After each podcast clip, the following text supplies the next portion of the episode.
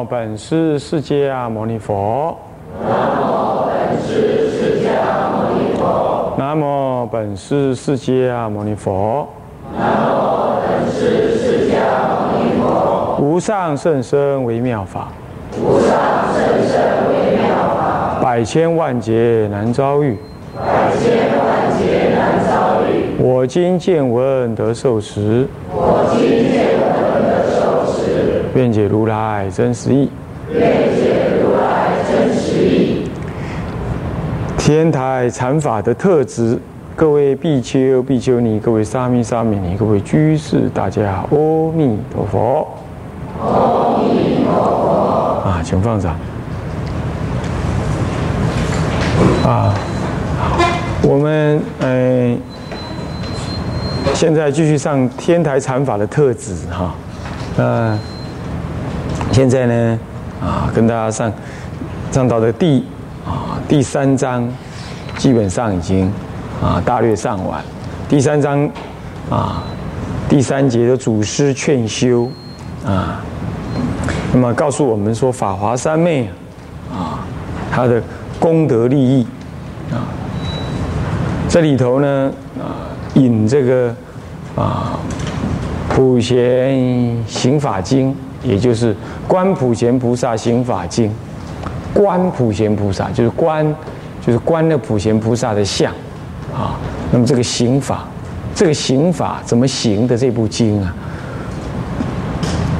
那么呢有提到了，普贤菩萨行法经有提到啊，若有人修习法华三昧啊，那么呢就能够啊，如经中所说的啊，于一念中入不思议一乘啊，能够呢于这个啊，现身呢，具一切诸佛的自在功德啊，这个第二十一页啊有提到啊。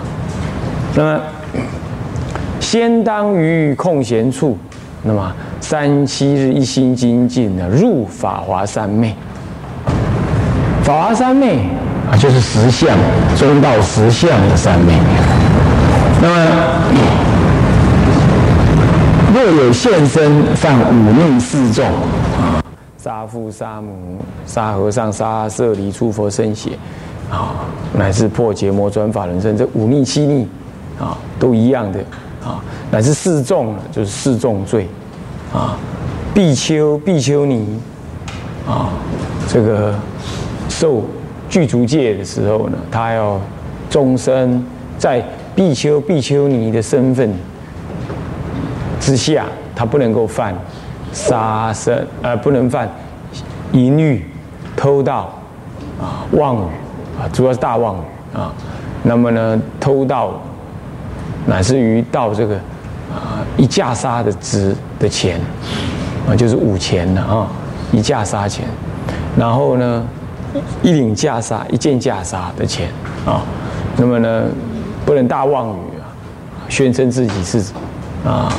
正阿罗汉啊，见天来龙来鬼神来，正出国二国啊，这样子的胡胡乱自编自己的果位啊，自己认错了那不算啊，错认消息那不算啊，认那么但是呢，明知过失，明知没有，那说自己有什么果位啊，这样子，然后杀生主要是杀人。这样子呢，就施比丘、比丘尼法。如果欲得清净，啊，那么呢，具足沙门律仪，啊，那么亦当于三七日中呢，一心精进修法华三昧。那这个呢，是我们上上堂课呢，已经跟大家提到了啊。那么接着呢，当然在。我们也提到了上上一堂课也提到，在《法华经安乐行品》，这是天台三祖慧思大师呢所造。那么也提到啊，这《法华经》者大乘顿觉无私自悟即成佛道，一切世间难信之法。他说：“你如果精进用功啊，乃至三世可得。那如那么那么你如果呢，呃。”这个精进用功，当世可得。那如果再在业障再重，三世呢可证得法华三昧，嗯，不是累劫啊。那么他自己呢，啊，证得这个法门呢，嗯，才敢这么说的。那么呢，是道家之说，不容再举啊，啊。那么他呢，啊，老人家这么讲，嗯，我们怎么相信他呢？啊，他老人家在啊临入灭的时候呢，弟子可能还视线啊，有凡夫的啊这个师生之情啊。那就在旁边有一两位啊，旁边呢啊在哭泣。那他本来要入灭啦，然后又醒过来，然后就跟他讲说：“我呢已经准备呢，跟观音菩萨等诸大菩萨在讨论了，应该要到哪里去化化身度众生了。可是因为你们这样哭啊，我又回来。那不然这样，如果你们呢愿意约集十个人修法华三昧。”啊，修法华三昧哦，然后呢，呃，这个不开悟就不停止，啊，不舍生命。你们能约集十个的话，那我就不要走好了，我留下来教育你们。他，你看看一个人呢如入灭，他可以这样子游戏神通哈，那不是说他死的怎么多好看呢，啊，站的死，坐的死啊，坐的往生呐，倒立的往生呐。啊，往生之后化成红光身呢？这些终究是要往生，还不能说要往生不往生随你。但是呢，慧师大师可不是这样。慧师大师是他根本不是往生，他就是这一世世缘了了，他故他就想要离开，然后离开他跟菩萨讨论。那现在你来你来留他，你在那里悲伤啊，他还可以停止往生啊，那再回来，然后问问问你到底是怎么回事？啊，给你条件。换句话说，你条件如果具足，他还是留下来。那么我们讲生死自在，多少就是指这个意思。啊，当然生死自在一般没有那么严格，不过我们可以看出来，生死自在，那真的这这名副其实生死自在。那么我们从这个正境当中可以看出来，他所说的话呢，啊，我们是应该不可以用凡夫的怀疑来看待。那进一步的说呢，他一生呢是被人家毒下毒啊，下了三次。那么呢，一次比一次严重。那他呢，通通就是诵经，诵般若经，诵法华经，然后那个毒呢就自然的很毒的毒哦，那自然的从他的那个身上啊啊就流出来，甚至还有外道，嗯道士啊。啊，用毒来陷害他等等，那么他仍然是这样。那可见呢，嗯，这样子的人呢，他在世间呢，遭受一些毁谤啊，乃至于这个因为法门呢的政务的先进呢，一般人不了解啊，那么就对他呢，这个采取这种恶法，他不但呢不加以。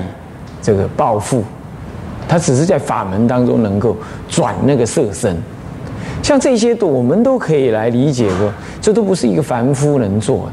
所以他讲说《法华经》者大乘顿觉，这《法华经》呢是大乘法门中的顿觉的法门，它能让人无师而自通。换句话说，诵习《法华经》前文解后文呢，你自然能够通达《法华经》的意义。啊，无师自通，啊，无师自悟，而且能集成佛道，而不是什么三大窝生集解。啊，三大劫呀，啊，初一大劫人性未修成，第二大劫你还要再修到啊菩萨果位，然后在第三大劫才能菩萨果位往前再修。成佛，成佛还要一百劫，呃，一一百一百劫啊，百劫修相好啊，还要一百劫来修那个三十二相八十种好。那这样子呢，才具足度众生的能力啊。那可是现在这里呢，对他而言是集成佛道。那集成佛道在嗯《法华经安乐行品》里头呢？他甚至于在后面还提到最迟你三生可得，急就快，快到什么样？快到你最慢的三生可证得法华三昧。换句话说，那如果快一点呢？快一点当生可成就啊！所以说是当生成就的法门，是一切世间难信之法。为什么呢？这个功成甚高，不可思议啊！那么他接着讲，那如果说一切心学的菩萨，心学就是什么样？听闻菩萨法门，欢喜信受，那么呢，随菩萨所教，然而发心，这样就是心学菩萨。啊，你不一定要正果，啊，不需要要正果。那这样子呢，这就是心学菩萨。当然了，那你也有人说，那可能要真正的果果地的菩萨才算，哎，竟然，就在文字里头没有，并没有这样说。何以故？你下面看啊，欲求大乘超过一切诸菩萨，为什么超过一切诸菩萨？那么集成佛道呢？这是哪一种心学菩萨是欲求大乘超过一切诸菩萨集成佛道？菩萨不是都是求大乘吗？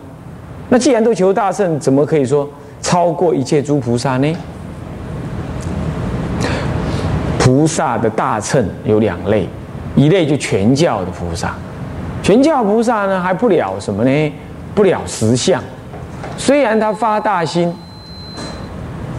啊，信仰大乘啊，那么呢也有心，呃。呃，要成就就近的佛果，可是他在就在起修的时候呢，初不知啊，初不初不知这个实相之法，那唯有呢啊，缘初地以上，他才开始破无明分正法身。那么在这之前呢，他都是。三观立别，呃，了解空观，然后空观呢，嗯，就是般若经所指的啊空的法门。那么呢，不了解空而不空，不空即是空。那么空与不空，二皆不可得的中道实相义，他不了解。所以因为不了解啊，度众生有度众生相。行善有行善的啊，这个包袱。你说他着相，那是那你说你说他着相，那我们讲现在人的行善不也都我们说他着相？这个着相跟菩萨着相可不同啊。菩萨是了解空了啊，可不了了解空，又从空中出出度众生的妙有的法门。但是空跟妙有是是隔碍着的，他知道要利益众生，可是他不知道是利益众生当下。这这个什么呢？这个空性呢的操作呢，可以有多么不可思议的那个啊力心力量，就是所谓的中道实相，他不知道。所以于佛究竟佛果的这个庄严呢，还有他不思议啊，像极乐世界那种不思议啊，哎，他不能完全信受。所以因为这样，所以说说净度法门是难信之法。你看这里也讲的男性之法，你看一切世间男性之法，有没有看到？为什么？因为这种菩萨是超过了这种全教的菩萨，立别三观立别的，超过三观立别都可思议，三观当下圆成就是三地圆融了。哎，这个这样子的法门是难以思议。我上次上几堂课，我举那个蚂蚁在跳这个观念。蚂蚁怎么会有跳这个观念呢？跳高的跳，你看到哪一只蚂蚁会跳？没有，是不是啊？所以说，所以说呢，你你你跟他讲这个道理，他无法思议，没经历过，所以并不是，并不是他不能啊，他就没这个概念，他做不到啊，他就不会去做。啊。所以说，行那个菩萨道，全教的菩萨呢，他不能够依中道行菩萨道，他是有空观，他也愿意从空来出假，他也实践那个啊呃诸种善法门，可是他有那个包袱。嗯，他不知道这个一切的善法，最后会归在这个实相，他看不认认不清这个实相。那么呢，凡夫固然是行善会执着，而这执着可不等于刚刚我讲那菩萨全教菩萨的包袱，也不是全教菩萨本来就不执着了。那个包袱讲的不是这个意思啊，是这样。好，那么呢，凡一切心学菩萨欲求大圣，超过一切诸菩萨，就超过这一类不了实相的菩萨。这样懂吗？是这样的，超过一切诸菩萨，不然他自己也心学菩萨，那他他要超过谁呀？是不是啊？那超过是这一类全称的菩萨，就是呃，大忏悔文说：“我今发心，不为自求人天福报、声闻缘觉，乃至全称诸位菩萨，有没有？那个就是这样子，乃至全称诸位菩萨也不一样，所以你要懂那个全称的意思。”就是指这个，啊，好，那么呢，那超过一切诸菩萨，这种超过这种菩萨，他有什么目的？集成佛道。所以讲当生成佛这种观念呢，根本不是禅宗先讲，是天台宗先说的，他正得那个意义，他才敢这么说，当生成佛。是这样啊，集成佛道啊。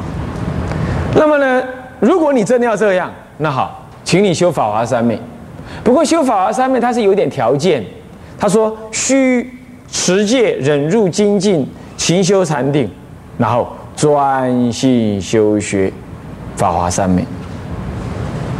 这里头啊少了两样，就六度来讲，你看看。看起来少两样，布施没有，对不对？然后般若没有，有没有看到？对不对？它只有头，它只有中间的四样：布施、持戒、忍辱、精进、禅定。哎，这忍辱、精进，呃呃，忍呃，这个持戒、忍辱、精进、禅定，禅定有。哎，怎么般若没有呢？因为般若就是修专心勤学法华三昧，这个就是般若。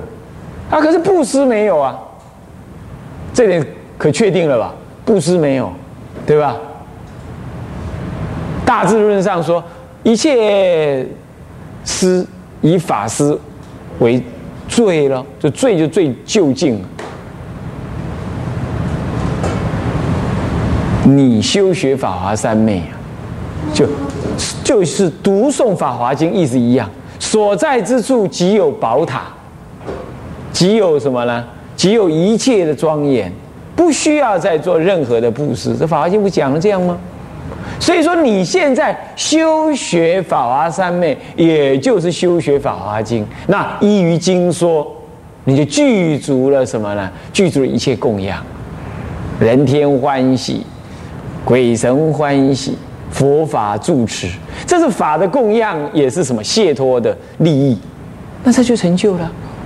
所以说，出家人不以行所谓的这种所所谓的救济啦，呃呃呃呃，帮忙收钱啦，呃，到哪去救济啦，弄冬令衣服啦、棉被啦，啊，搞面粉团啦，呃，这一类去送山上去啦，这个不以这个为主的。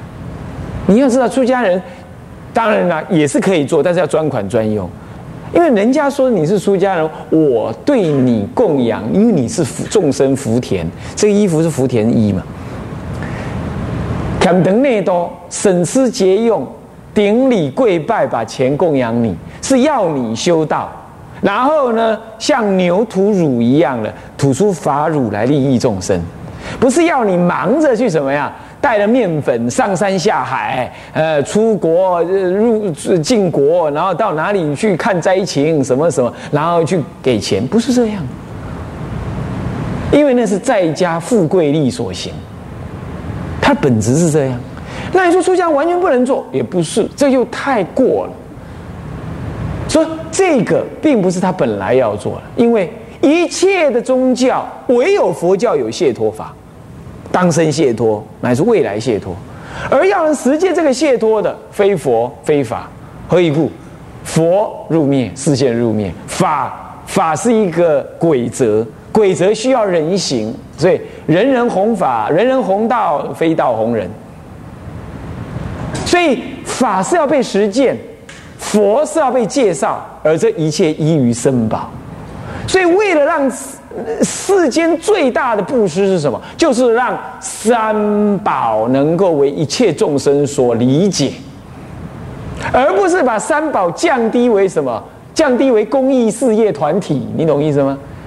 今天政府一些做政府的官员，因为他没有宗教的信仰，他把宗教当做是一般的公益事业，这是贬义了。包括佛教在内的宗教价值，宗教价值是讲究解脱的。你说那是佛教讲解脱？而已不，你看天主教、基督教，你看在呃在马路边儿啊，在地下道啦，你就看他拿一张单子给你看，哎，信佛得永生，在他那讲，永生是一种解脱，是不是这样子啊？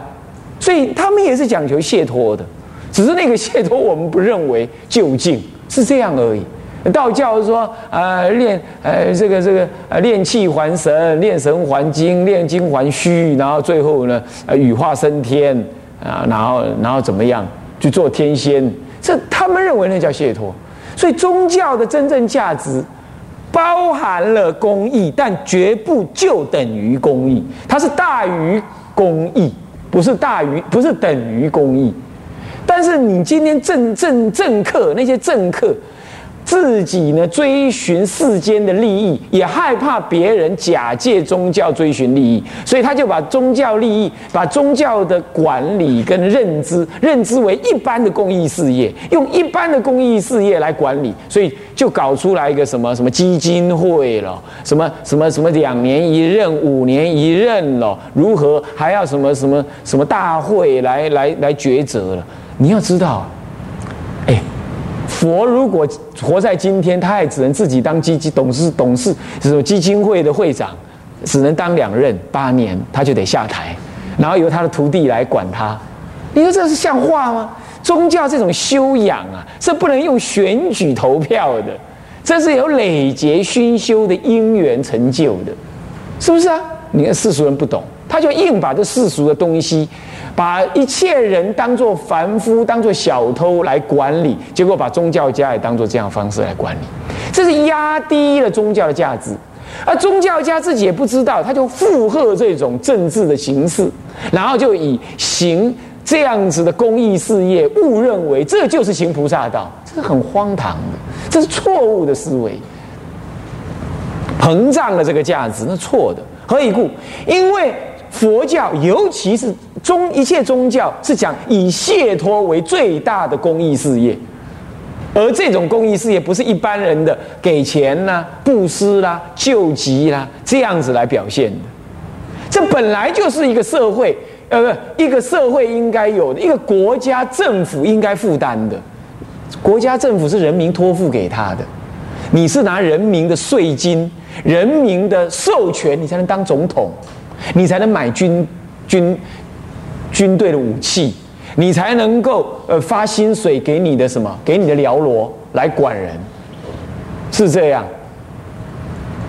所以你当时你在选的时候，你你是向人民要票的，向人民承诺过来的，整个国家的主权是来自于人民的。因此，人民有急难，请问谁应该负责？当然是政府啊，是不是？当然是政府啊。可是今天变成什么？政府变成少数人把持的工具。那结果呢？结果宗教家他就去替政府去擦屁股，去做这种所谓的公益事业。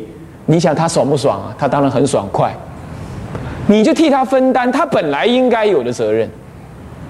然后倒过来，他还怕你做坏事哦，他还怕你超过他，他还用制度要来压抑你。这就是世间的颠倒相。所以西方是不容许这样子的。西方他因他认为呢，人类的权利只有两种，一种政治权利，一种叫宗教权利。政治权利我们托付给少数的政治精英，